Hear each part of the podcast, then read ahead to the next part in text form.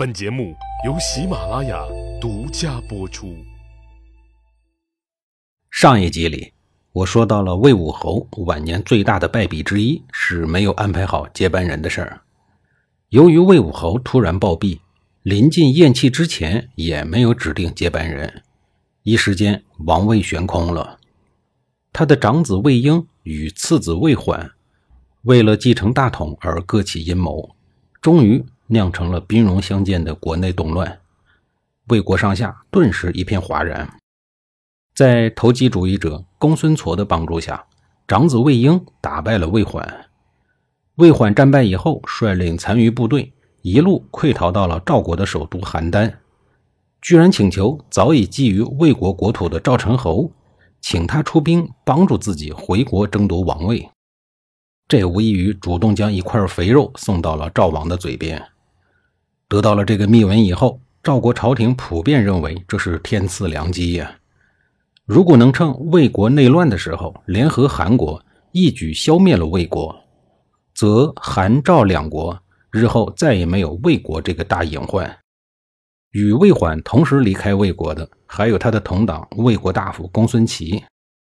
公孙齐从宋国经由赵国，最后进入了韩国，秘密会见了韩义侯，说。魏婴虽然有公孙痤相助，占据了上党，但是也只是得到了半个魏国而已。如果能趁着魏国内乱的大好时机，联合赵国，一定能干掉魏婴，随后顺势打败魏国，这实在是机不可失啊！一直被魏国压制的韩义侯听完了以后，和赵成侯一样，大喜过望，大腿拍得啪啪响。于是，立刻和赵国组成了联军，准备对魏国采取军事行动。魏文侯在七十多年前一直小心翼翼维护的三晋联盟，在经营了七十多年以后，终于瓦解了。不久之后，浊泽之战正式爆发。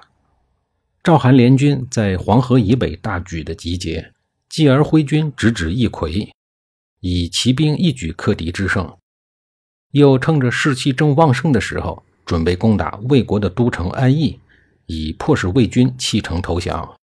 此时，魏婴正坐镇国都，指挥战斗，急忙派兵前往联军的必经之地卓泽，准备迎敌。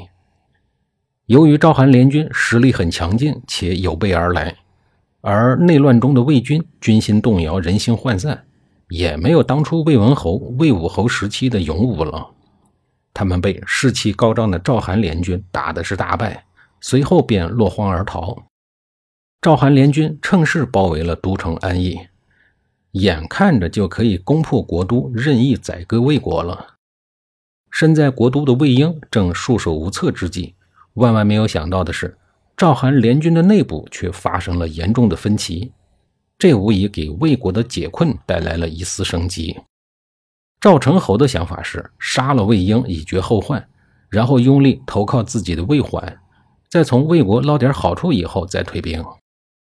韩义侯那边呢？他那儿可没有魏国公子来投靠。赵国要是这么干，魏国以后说不定就会投靠了赵国。那样的话，不就威胁到韩国了吗？韩义侯心想：那哪行啊？出于这些顾虑，于是韩义侯就主张说，没有必要残暴地杀死魏婴，只需要把魏国一分为二，两位公子各分一半魏国的国土。这样一来，既削弱了魏国，又不会有瓜分他国的恶名。然而，韩义侯的建议也被赵成侯给否决了。于是，双方都坚持己见，两个人谁也说服不了谁。韩义侯一怒之下，趁着夜色率领军队回家了。赵成侯见只剩下自己在这儿孤军作战，恐怕也难以搞定魏国的都城，于是也只能悻悻然地带着他的部队回家了。一场轰轰烈烈的逐泽之战就这样落下了帷幕。话说，为什么韩赵两国对魏国的态度严重不一致呢？这个要从韩赵两国的传统来说。韩国是以德立国，在三晋中素有道德优势，这一点从韩厥舍命救赵氏孤儿赵武那一辈就开始往下遗传，因此。韩氏家族一直以道德自居，以君子自居，所以他们不愿意承担瓜分别的国家的恶名。而赵国则不一样，他们是以武立国，信奉铁血与实实在在的利益。当年晋文公设置三军六卿制度的时候，赵家就是最强大的一家。后来威胁到了晋国公室，因此被屠岸贾给灭了族。赵氏本是嬴族的一支，在西戎天天跟戎狄人干仗，分户以后又和北狄人干了一百多年，因此赵国人是崇尚武力与现实利益的。作为晋国曾经的六卿之一，赵家一直掌握着军权，是一个军功世家。因此，在削弱魏国的方法上，赵国就是要以实实在在的利益来削弱魏国。韩国呢，则想以名声的方法来削弱魏国，最终两家谁也说服不了谁，各自带兵回家了。这下让风雨飘摇的魏国捡了一个大便宜。魏婴最终稳稳地当上了国君，联军不战自破，安邑之围也随之解除了危险。魏婴后来毫不手软地杀死了老弟魏缓，自立为君，是为魏惠王。说到这儿，估计各位想到了。为什么六国联军屡次合纵攻打秦国，却屡次失败了吧？诸侯国之间的矛盾太多，都只为自己考虑，很难真正的联合起来。魏惠王这一次惊险继位，公孙痤在其中贡献了很大的力量。从此，公孙痤在魏国的地位更加的牢固。尽管军事上魏惠王重用庞涓等人，但是掌管国政的还是丞相公孙痤。魏国虽然刚刚经历了一场大劫难，但由于魏文侯、魏武侯两代人近八十年的经营，攒下的家底实在是丰厚。这一仗对于魏国来说，并没有伤着元气，魏国依然处于鼎盛的时期，疆域大，府库充实。而魏国人才流失所带来的危害，暂时还没有爆发。所以说，魏惠王接手的是一个兵强马壮、傲视诸侯的泱泱大国。他要在自己的任期内大展宏图。魏惠王所谓的大展宏图，就是从复仇开始。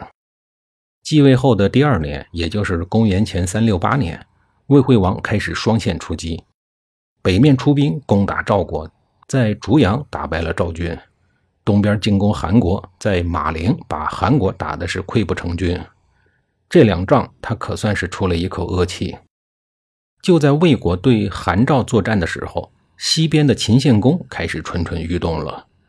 秦献公是秦灵公的儿子公子连，他老爹去世以后，本来属于他的国君位置被叔祖父给抢走了。这一年刚刚十岁的公子连，为了保住小命，在家人的保护下，连夜跑到了秦国的敌对国家魏国，寻求政治避难。因为只有在强大的魏国，秦国的杀手才难以对他下毒手。公子连在魏国这一待就是二十九年。魏国当时是中原各国中的超级强国，秦国的困顿低落和魏国的蓬勃发展形成了鲜明的对比。这个现象极大的刺激了在魏国流亡的公子连。想到秦国的衰败和自己的遭遇，公子连产生了夺回本属于自己的君位，实行变法图强的强烈愿望。由于公子连曾经是被立为太子的秦国废国君，在政治上他这个身份有很大的利用价值，因此魏国给公子连的待遇很优厚。公子连一方面研究学习魏国的强国经验，一方面密切注视着秦国国内的局势。下一集里，我继续给您讲述流亡在魏国的秦国公子公子连的事儿。